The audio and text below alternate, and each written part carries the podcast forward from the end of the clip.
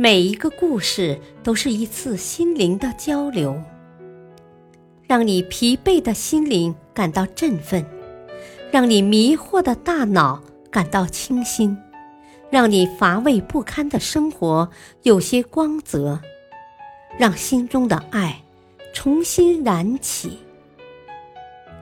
小故事，大道理。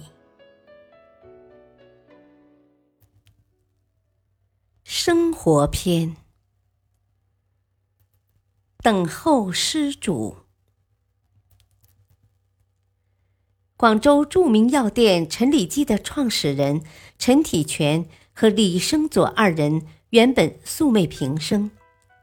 陈体全当时还是一个小商人，李生佐则是广州城里一家小药店的老板。一次，陈体全在乡下收得一批货款银两，乘船回家，路过广州。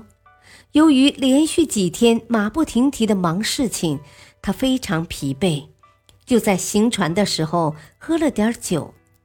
加之船到岸后，急于换乘其他船只回家，匆忙中竟将银两忘在了船上。那时，李生佐正好也在这艘小船上。他下船时发现了陈在匆忙间丢失的钱款，于是他就不再走了，而是守在钱款旁边，坐在码头一直等着失主回来认领。因为他知道这么多的钱丢了，失主一定会很着急的。等了好半天，船家说：“都这么久了。”你还是别等了，不如我们把钱分了算了。李生佐却说：“如果是我自己做生意赚钱的话，再多我也敢要。可这是别人的东西，别人的钱，我一分都不能取。”又过了许久，天都快黑了，陈体全才惊恐万状地跑回来找钱，一看。坐在码头边的李生佐还在抱着钱等自己，真是又惊喜又感激。两人从此结为了至交。陈体全欣赏李生佐的品质与才能，主动要拿出钱帮助李生佐扩大营业规模。但是李生佐说：“失钱还你，这是我做人的原则。”生意上的事是生意上的事，你若投入的话，利益自然也要共享。而且为了避免后辈在金钱利益上闹起纠纷，我们必须立下字据。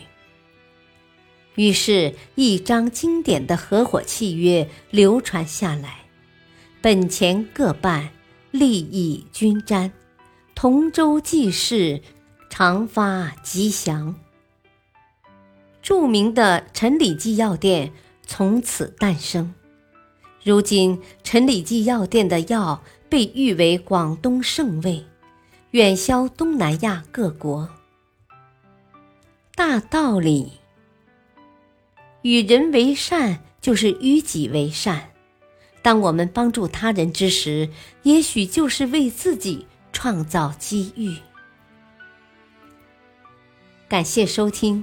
下期播讲《小蚂蚁与鸟》，敬请收听，再会。